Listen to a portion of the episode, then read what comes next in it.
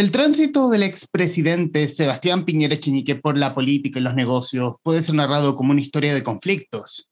Desde los años 80, en su fase como empresario e incipiente actor político, hasta el término de su segundo mandato en 2022.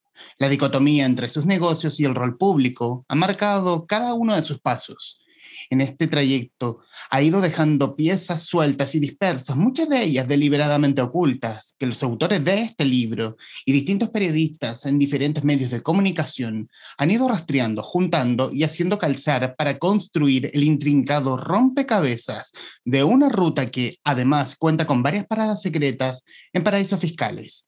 Este libro busca reconstruir este puzzle. Y ese libro, obviamente, es Piñera Offshore, desde Sanhattan a las Islas Británicas, editado por Editorial Planeta y hoy que nos, y hoy que nos reúnen este Traficantes de Cultura, uno de sus autores, el periodista Sergio Jara. Sergio, bienvenido. Eh, gracias por aceptar esta conversación. Hola Humberto, ¿cómo estás? Eh, gracias por la invitación, primero que todo. Somos, somos dos autores. Juan Pablo Figueroa, el otro secuaz. Por supuesto, Juan Pablo Figueroa, académico de la Universidad de Alberto Hurtado también parte de este libro. Y aquí vámonos directo. Eh, después de... Eh, funciona, funciona mucho si esto fuera una serie, como un spin-off del, del Piñero y los Leones de San Jata, el libro que lanzaste hace exactos dos o tres años. Eh, 2018. 2018.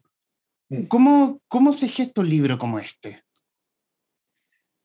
Uf, con, con harta pega, digamos, mucho trabajo. Eh, es lo que nosotros hemos denominado con Juan Pablo una línea, una larga línea de investigación que hemos desarrollado eh, de forma autónoma cada uno y luego en conjunto entre, entre ambos, y que recoge también el trabajo de un montón de otros colegas que han ido también desarrollando sus propias notas e investigaciones sobre lo que nos convoca, ¿no? que, que son los negocios del expresidente Sebastián Piñera, pero con su raíz y matriz en paraísos fiscales, en este caso las Vírgenes Británicas, Panamá y Luxemburgo. Entonces, todo esto comenzó con, con, yo te diría que con Exalmar, cuando publicó Exalmar ¿no? en, en Bio, Bio de ahí sale la primera nota que hace referencia a que Piñera tenía eh, sociedad en la isla Virgen Británica, en un paraíso fiscal, en condiciones que él lo había, eh, había condenado, ¿no? Eh, a quienes tenían eh, inversión en ese tipo de, de, de territorio. Pocos meses antes, de hecho, lo había hecho. Entonces, Luego Juan Pablo publica Dominga, yo me sumo, publico otros temas con él sobre Dominga, y vamos generando una serie de artículos que van desentramando a poco esta trama. Y, y luego aparecen los, los Pandora Papers, ahora último, ¿no? También recogemos algo de eso.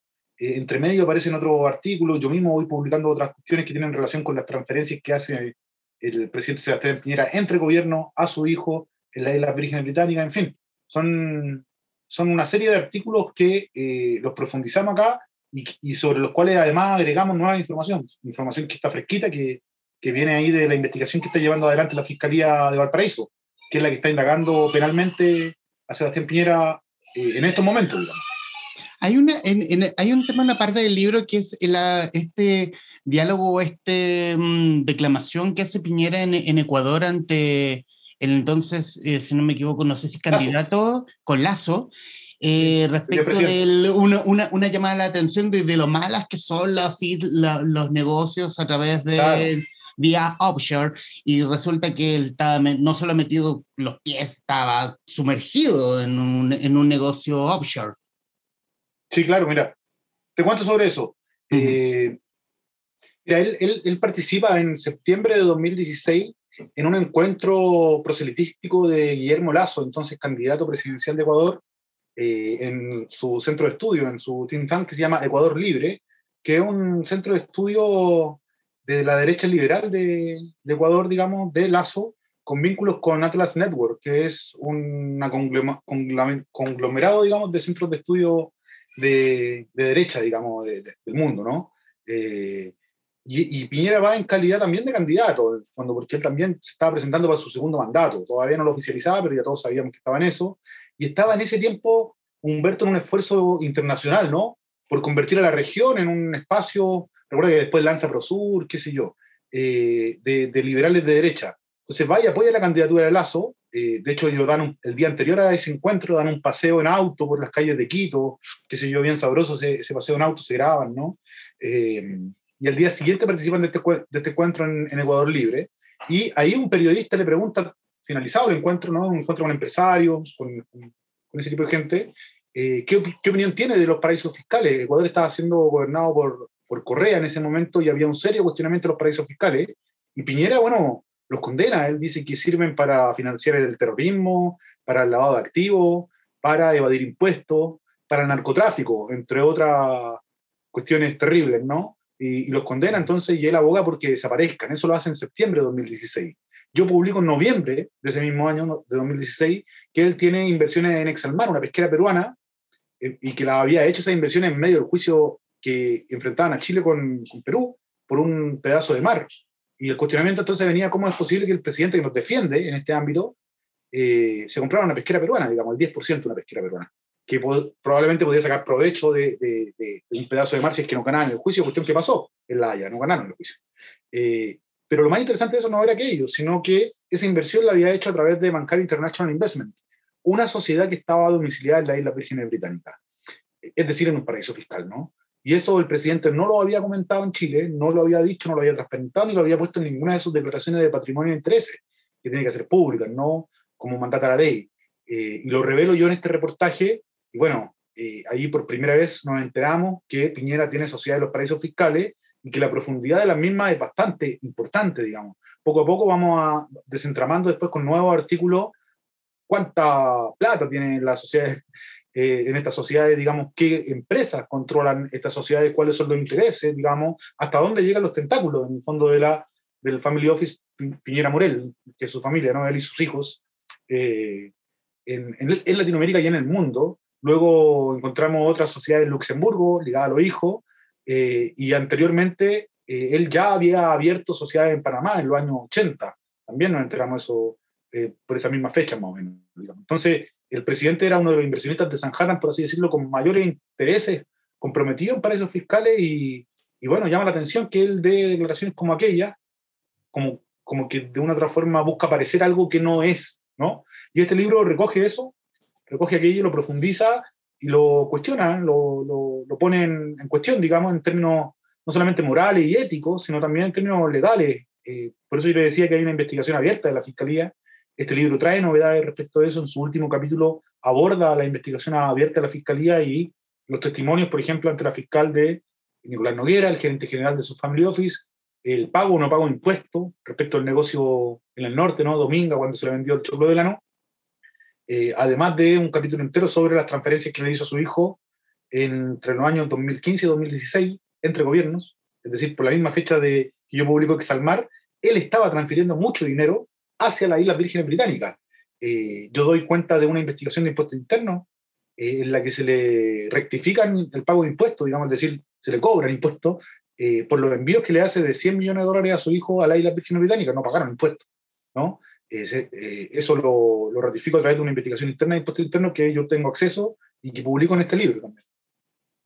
¿Y cómo, cómo, perdón, cómo fue la investigación o en estricto rigor el trabajo en equipo que hiciste con Juan Pablo Figueroa respecto de, hubieron, eh, fue el trabajo de juntar investigaciones que tenía por un lado Juan Pablo y por un lado tuyas y, y otras en el trabajo de investigación en conjunto respecto de algunos hechos, de algunos negocios por parte de Piñera? Claro, fue eso, fue tomar las investigaciones que había hecho él de forma independiente, yo de forma independiente, las que hicimos en conjunto, eh, como Domingo, por ejemplo, que eh, si bien la publica Juan Pablo, el primer capítulo, digamos, nace de Exalmar, y después yo me sumo también con eh, el tercer capítulo de Dominga, y después eh, cuestiones que agregaban, agregaran valor, no era solamente revivir artículos antiguos que ya habíamos publicado, si bien son más profundos, tienen más detalle, eran cuestiones que ya se sabían de una, de una manera, sino que también le agregamos mayor valor al publicar cuestiones nuevas, ¿no? cuestiones que, que tienen que ver con, entonces, las transferencias, por ejemplo, que le hizo a su hijo en, en, estos años que te digo, y todo el último capítulo, que es la investigación de la fiscalía. Entonces, por ahí viene el valor del libro te ordena el tránsito en los negocios de Piñera desde los 80 hasta ahora, digamos, te lo ordena, ¿no? Eh, eh, te permite establecer una línea de acción de él en el tiempo, en distintos países, en distintos paraísos fiscales, y finalmente te entrega nueva información que no ha estado en, ningún medio, digamos, que no ha estado en la, opinión pública y que, y que, va a sorprender al lector con, con varias cosas inéditas, ¿no? ¿Cómo, cómo, ¿Cómo, termina pasando piola eh, el hecho de estas transferencias de 100 millones de dólares? Porque fuera una, eh, fuera una herencia, pagaría impuestos. Si fuera, si, fuera, si fuera propiamente tal un préstamo, pagaría también un impuesto quizás menor. Pero ¿cómo, ¿cómo pasa esa tal cantidad de dinero tan silencioso para el mercado financiero? Lo hace, él, hace una transferencia a través de una cuenta corriente mercantil sobre la cual se pagan impuestos respecto a los intereses que genera esta cuenta corriente mercantil. En un extremo está él y en el otro extremo están los hijos, ¿no? Es como si fuera un tubo por el cual va plata. Eso genera intereses y sobre esos intereses se pagan impuestos y eso él debió haberlos pagado, digamos. Eh, no se pagaron y por eso se rectifica los impuestos, eh, el Servicio de Impuesto Interno, digamos, le cae eh, al presidente en esta investigación. No es que no lo haya investigado, digamos. La pregunta es si a lo mejor debió haber hecho algo más, ¿no? Haberle dicho, mire, estos son su hijo y probablemente usted está dando en vida y por lo tanto el impuesto de otro, no es el impuesto de una cuenta corriente mercantil, es un impuesto mucho más alto, es una donación, ¿no? Pero lo sigue mirando como si fuera un negocio entre, entre particulares, como si no hubiese una ligazón ahí de sangre. Eh, pero finalmente lo hace, finalmente igual le cae y le rectifica los impuestos, yo logro acceder a esa investigación. Algo de eso publiqué en, en, un medio electrónico en, su momento, se formó una comisión investigadora, Humberto, eh, pero justo cae la pandemia y las comisiones quedaron suspendidas y luego no se retomaron. Entonces el tema quedó ahí en nada, silenciado, digamos. Y, bueno, yo creo que hay información de, de primera mano, de interés público totalmente, para entender la cabeza de que él nos gobernó dos veces, digamos, y cómo opera también un hombre de negocios de, del Sanhattan profundo, ¿no? Él fue un, un émbolo, un formador de, de ejecutivo y de empresario en Sanhattan, digamos. El reflejo, el espejo de muchos empresarios hoy día que habitan el sector oriente de la capital. Por lo tanto, al entenderlo a él, también nos explicamos cómo funciona toda esa city, ¿no? Esa city financiera que tiene Santiago en el sector oriente. O sea, San, Covid vuelve a salvar a Piñera bueno, de alguna manera, claro, si no hubiese habido una comisión investigadora mucho más larga y probablemente, recuerda que veníamos saliendo del estallido social, por lo tanto también estaba mezclado con eso, o sea, tenía, imagínate, todas las investigaciones respecto a derechos humanos del estallido social encima, le estábamos abriendo esta, digamos, era, estaba, iba a estar en problemas por varios lados, por el de siempre, digamos, que son los negocios, y por uno nuevo, que eran los derechos humanos. Eh, y quién sabe, ¿no? ¿Qué hubiese pasado luego? Porque quedan dos largos años de gobierno todavía, pero le cae la pandemia y de una otra forma, una desgracia, la pandemia al mundo, pero, pero era un problema sobre el cual él eh, navegó y, y, lo hizo con, con baches, digamos, con muchos problemas, pero también con algunos aciertos. Y, y, en el, y en el punto de la, de la, de, la investigación y traer en cuenta, hacer las preguntas precisas, eh, hay, hay mucha eh, mención de, de involucrados. Por ejemplo, Nicolás Noguera. Nicolás Noguera, que, era el hombre que es el hombre fuerte de Piñera en Pancar. Eh, no, no, recuerdo en este momento cómo se llama el grupo ahora, pero en la época de Pancar. ¿Y cómo, cómo, cómo acepta contestar las preguntas a, a ti y a Juan Pablo? Sobre, todo, sobre, sobre todo porque, iba, porque tú vas con, el, con, con, la investigación precisa para saber por qué, por qué Piñera hizo esto. No, mira, la relación con Noguera ha sido de, digamos, compleja, ¿no? A veces ha aceptado responder algunas preguntas. Yo le he mandado cuestionarios de 20 preguntas y responde dos párrafos, ¿no? Eh, otras veces no responde nada, pero me he juntado con él varias veces, de forma reservada también, ¿no? Eh, pero acá lo que nosotros recogemos no es, una, no es una entrevista directa con él, lo que nosotros recogemos es la entrevista que él le da, el interrogatorio, mejor dicho, que él le da, que él tiene que responder a la fiscal regional de Valparaíso, Claudia Perigancic. Nos pareció que eh, las respuestas que habían ahí eran mucho más, porque ahí tiene que responder, ¿no? A nosotros no nos respondía o respondía lo que quería, digamos, ahí tiene que responder con la verdad, digamos. Nos parecía que era mucho más relevante tomar esa, esa indagatoria que fue en dos días, es una larga eh, interrogatorio que le hacen, digamos, eh, de dos días, que entrevistarlo personalmente. Nos parecía que era mucho más relevante y mucho más rica esa, esa y pudimos acceder a ella, además, que, es un poco inédito. Hay otro, hay otro punto, un capítulo completo, que yo, que yo lo dejaría como un capítulo aparte porque la historia es, absolutamente apasionante, es la compra de, los de los terrenos de lo que hoy son el Parque Tantauco y los terrenos comprados en Panamá. Porque allá, porque allí, porque allí salió el hombre fuerte, el que quiso, el que quiso ser el Capitán Planeta, ponerse al lugar de Douglas Tompkins, pero también, pero también tenemos al, al mismo tipo con inversiones, con inversiones offshore que compra acciones en una termoeléctrica en Argentina. O sea, que, eh, esa, esa, dualidad de tener al hombre, al hombre como que ama la naturaleza y es como que no me interesa nada, compremos todo lo que haya y saquemos dinero. Claro, y ahí tiene un conflicto también con un pueblo originario en, en Cantauco, digamos, y, el negocio se hace en Panamá a propósito de que el vendedor no quería pagar impuestos y, Piñera está de acuerdo, entonces va y lo hace allá. Eh, te habla de la ética empresarial, ¿no? Eh, respecto de eh, su propio país. ¿Por qué vamos a ir a Panamá a hacer el negocio y no pagar impuestos allá si lo podemos hacer acá y pagar impuestos que el fisco pueda acceder a esos recursos y mejorar el bienestar social del país? Lo mismo con Dominga.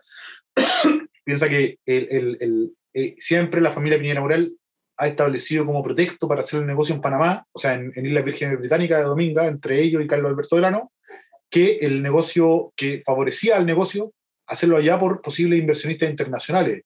Pero resulta que, la minera se la compró su vecino, que vive acá a dos cuadras, ¿no? Me imagino del presidente Sebastián Piñera en San Damián, ahí en el sector oriente de la capital, su amigo de la universidad de siempre. El Chocolodela no lo fue a ver hasta la cárcel, entonces no había ninguna necesidad de hacerlo en la isla Virgen Británica porque no había un socio internacional que estuviera comprando el negocio, era su vecino. Eh, podrían haberlo hecho perfectamente acá en Santiago, ¿no? Eh, todo esto tiene que ver con, un tema positivo, finalmente. Eh, y donde él ha puesto la ficha los negocios, digamos, por ejemplo, cuando habla esto de que salvó Barrancones, o sea, bajó Barrancones y salvó Punta de Choro, no nos había contado el presidente, que se, hace llamar tiburón cuando bucea, eh, hace todo un punto de prensa ya, con buzo, cuando después de que baja Barrancones, eh, la termoeléctrica esta, que se quería entrar cerca de Punta de Choro, eh, y plantea, bucear, ¿no? Y que él le dicen tiburón y todo el cuento, bueno, y se pone como el gran salvador medioambiental del país, y no nos había contado en ese momento que tenía una minera con un puerto a punto de instalarse, al lado, ahí mismo, que es Minera Domingo de su puerto, ¿no? Entonces, bueno, llama la atención que una persona que hace ese tipo de negocios, eh, por otro lado, tenga un discurso político tan distinto, ¿no? Y es el Piñera que hemos conocido siempre, en el fondo, el que se equilibra como un malabarista, ¿no? Con, con los negocios en un lado y con la política en el otro, eh, y que, bueno,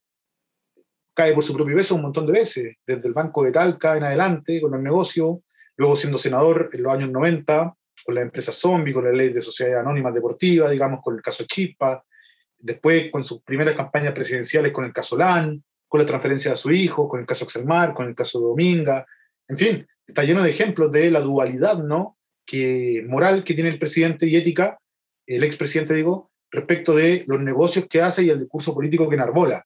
Yo creo que eso es lo fundamental de este libro y de los otros que hemos escrito y que también ha hecho Juan Pablo en su artículo, que habla de eso, no solamente del político o del empresario, sino que toma los dos mundos de él y te los presenta y te lo muestra como alguien que tiene un doble discurso, en el fondo, en términos medioambientales, de impuestos y de una serie de otras cuestiones eh, de ética empresarial. La información privilegiada, por ejemplo, en el caso TAN, eh, eh, fundamental, ¿no? Y su defensa, cómo traiciona a todo Sanhattan para defenderse él, delata a, a medio Sanhattan, ¿no? Y dice, todos hacen lo mismo. Mira, acá hay una lista, le dice la superintendencia de todos los empresarios haciendo lo mismo, y la superintendencia le dice, bueno, los multamos a todos, entonces, y va a perseguir a otros, entre ellos a sus amigos, sus socios y otras personas. Ese es Piñera, ¿no? El que es capaz de llegar a esos límites para poder eh, seguir caminando eh, eh, y, que haya sido dos veces presidente de Chile, bueno, yo creo que se merece estos libros en el sentido de que la historia no solamente se construye a propósito del relato oficial, sino también de lo que los periodistas de investigación hemos podido levantar de manera independiente. Es parte de su legado, ¿no? él ha estado construyendo su legado. Bueno, nosotros los periodistas que lo hemos investigado también creo que tenemos algo que dejar con estos libros.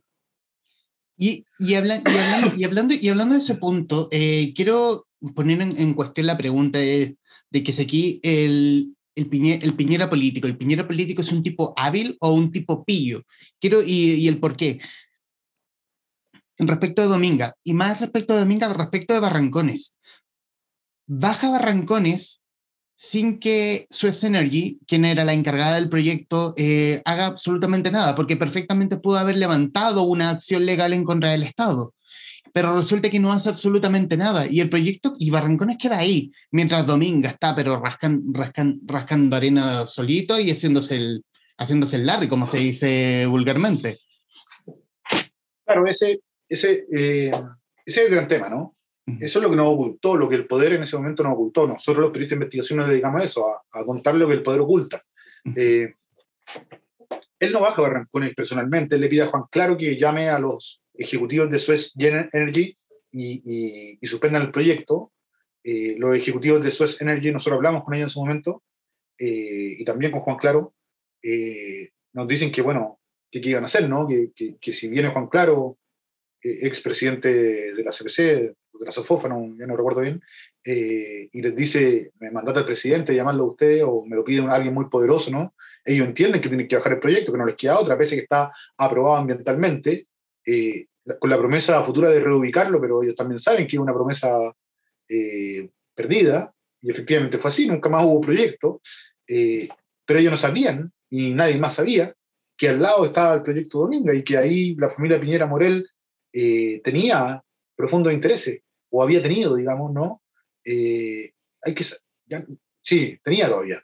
Eh, recuerda que el proyecto se, eh, digamos, se, vende en noviembre del primer año de gobierno de Sebastián Piñera.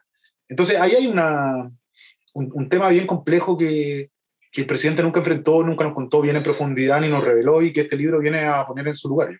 Me, refería, eh, porque hacen, en el libro se hace una descripción detallada de la, de la, de la estructura societaria de Dominga. Eh, esa información en cuestión, esa información es pública, eh, está dentro de, no sé, si yo busco Google o, o, el, o, la Comisión de Mercado de Valores respecto de qué, dato, qué, qué persona está, qué, so, qué sociedad está metida, qué fondo de inversión y quiénes pertenecen a cada uno de estos fondos de inversión. No, no, no, no es público. Bueno, quizá hoy día sí, a propósito de los artículos uh que han salido, pero no, por, no producto de que los inversionistas, la familia Piñera Morelo, la, la familia Garceo, la familia Delano, eh, hayan puesto esto a disposición pública, digamos, ¿no? Mm. Nosotros rastreamos esto en primera instancia en notaría, en archivo judicial, en el diario oficial electrónico, documentos reservados, digamos, que conseguimos a través de filtraciones y una serie de otros antecedentes, y lo expusimos luego eh, en los artículos, y después viene Pandora Paper, que es lo último que se publica el año pasado por CIPER, eh, y la otra, ¿no? En la que se da cuenta de eh, información que reciben ellos a través de una filtración del Consorcio Internacional de Periodistas. Eh, y ahí, claro, agregan más datos, algunos documentos más, sobre todo de la Isla Vírgenes Británica. Nosotros ya habíamos publicado algo de la Isla Vírgenes Británica eh, en un tercer artículo sobre Dominga porque habíamos logrado acceder a la cartera investigativa de la fiscalía que se había levantado en ese momento, ¿no? Uh -huh. pero eso. No, te, menciona, te mencionaba respecto de la, de, la, de la, estructura societaria porque eh, el libro tiene datitos muy sabrosos.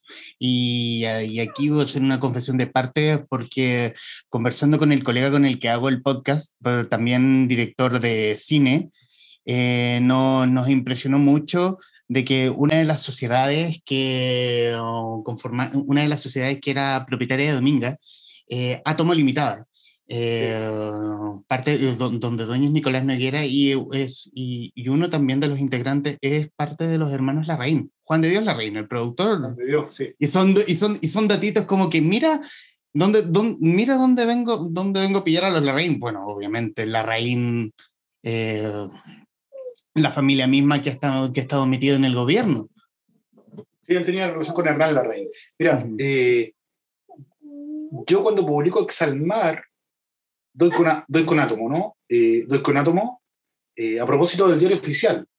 Eh, porque me doy, Nicolás Noguera es el dueño de átomo junto a Juan de Larraín, digamos, y ellos realizan una serie de negocios, ponen un pub, ponen una corredora de seguro online, una serie de negocios particulares entre ellos, pero además la ocupan para invertir ahí donde invierte Piñera también. Es decir, Nicolás Noguera le maneja la plata a la familia Piñera Morel, invierte en grandes negocios, eh, 30%, un 40% del negocio, y él va en la mayoría de ellos con un 0,5, con un 1% a través de Átomo. Entonces, llega un día Juan Pablo Figueroa, después de que yo publico Exalmar y otras cosas más de Piñera, con eh, meto Átomo, digamos, ¿no? Y, y, digo, ¿no? Donde invierte Piñera, también invierte su gerente general, donde va a bancar, va Átomo. Y llega un día Juan Pablo Figueroa y me dice, yo he visto Átomo en otro lado. Yo le digo, ¿dónde?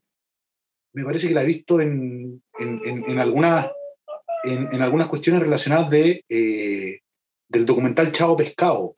El Chavo Pescado era un documental que, que hizo Raimundo, ¿no? un, periodista eh, y que tenía relación con la oposición a... Eh, perdón, justo me está entrando una llamada.